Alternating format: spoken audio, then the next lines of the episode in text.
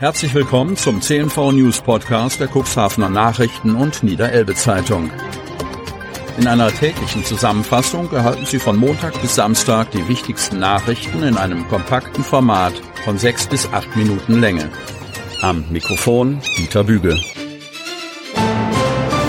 Sonnabend, 17. Februar 2024. Otterndorferin wurde mit der Veröffentlichung gehackter persönlicher Daten erpresst. Kreis Cuxhaven. Erpressungsversuche per E-Mail sind schockierend, denn sie enthalten oft sensible Daten wie Anschrift, Bankverbindung oder sogar gehackte Passwörter. Die Polizei hat täglich damit zu tun. Doch woher haben die Täter die Daten und wie kann man sie schützen? Eine solche Erpressermail ist in dieser Woche einer 70-jährigen Otterndorferin geschickt worden.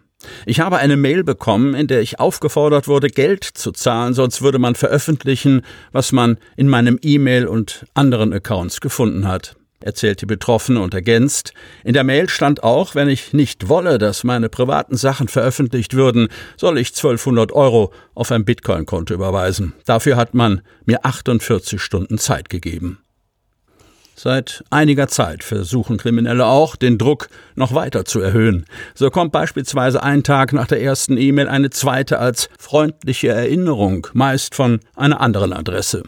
Manche E-Mails enthalten sogar echte, aktuelle Passwörter, Handynummern oder Postanschriften der Empfänger. Auch die E-Mail an die Frau aus Otterndorf enthielt ein von ihr früher einmal benutztes Passwort. Das habe ich vor Jahren mal benutzt, aber das gibt es nicht mehr.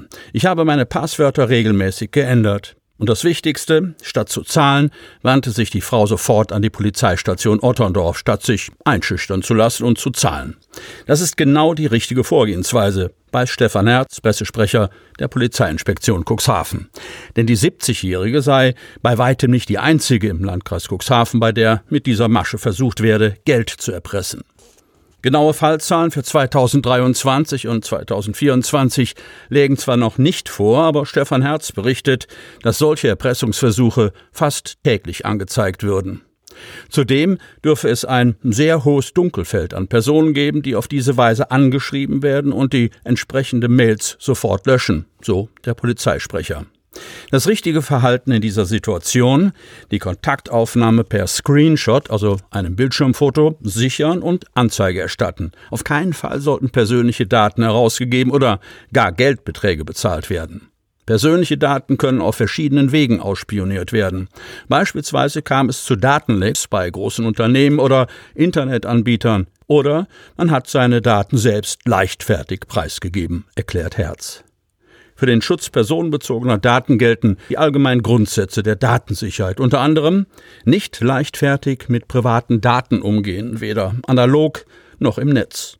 Auf sichere Passwörter achten und diese regelmäßig ändern, denn deutschlandweit ist, ob man es glaubt oder nicht, 123456 immer noch das am häufigsten verwendete Passwort. Außerdem sollte der Viren- und Spam-Schutz immer aktuell sein, empfiehlt Stefan Herz.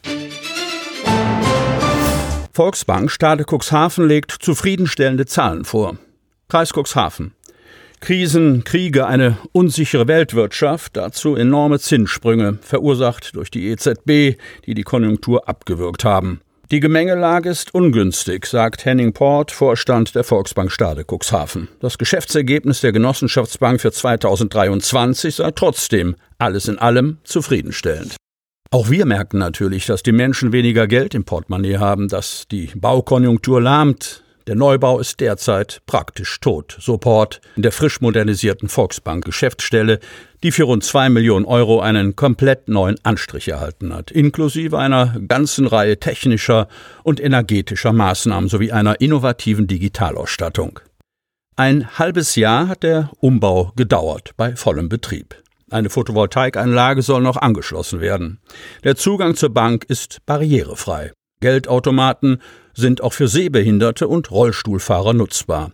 Am 21. April soll der Umbau der Öffentlichkeit mit einem Tag der offenen Tür präsentiert werden. Nach Jahren starken Wachstums war 2023 bei der Volksbank Konsolidierung angesagt.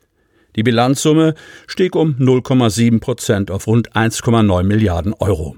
Das Kreditgeschäft wuchs um 4,8 Prozent auf fast 1,6 Milliarden Euro.